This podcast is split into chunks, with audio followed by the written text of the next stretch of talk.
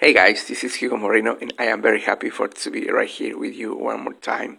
And I'd like to share with you something that I read lately. You know, I read about a fish, a little fish, actually called the Mariana snailfish, and it's very interesting because uh, this fish lives at the very bottom of the ocean, probably five miles underwater.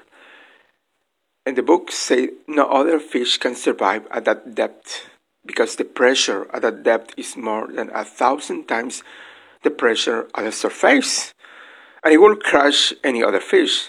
But when God designed this snailfish, He made its bones flexible so they could withstand the pressure. And the fish have a special cell and a unique digestive system, and most fish have one gene to stabilize, to stabilize proteins, but these fish have five. And because they're designing to handle the pressure, they don't live burdening or struggling or overwhelming. They drop there. And you know what? I was thinking about that because, um, in the same way, when God designed you and when God designed me, He knew that pressure we will face because the life is not easy.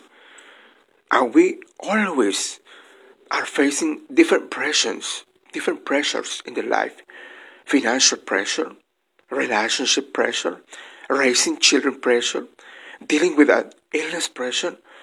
If that pressure was going to crush you, but it was going to be unbearable, and God wouldn't have you put there. He doesn't make mistakes. And whatever you face, remind yourself that you can handle it.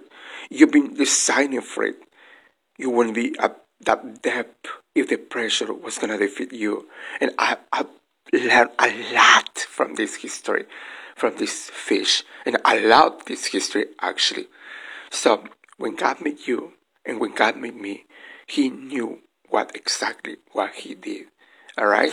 Have a great day, guys, and I'll see you next time. Bye.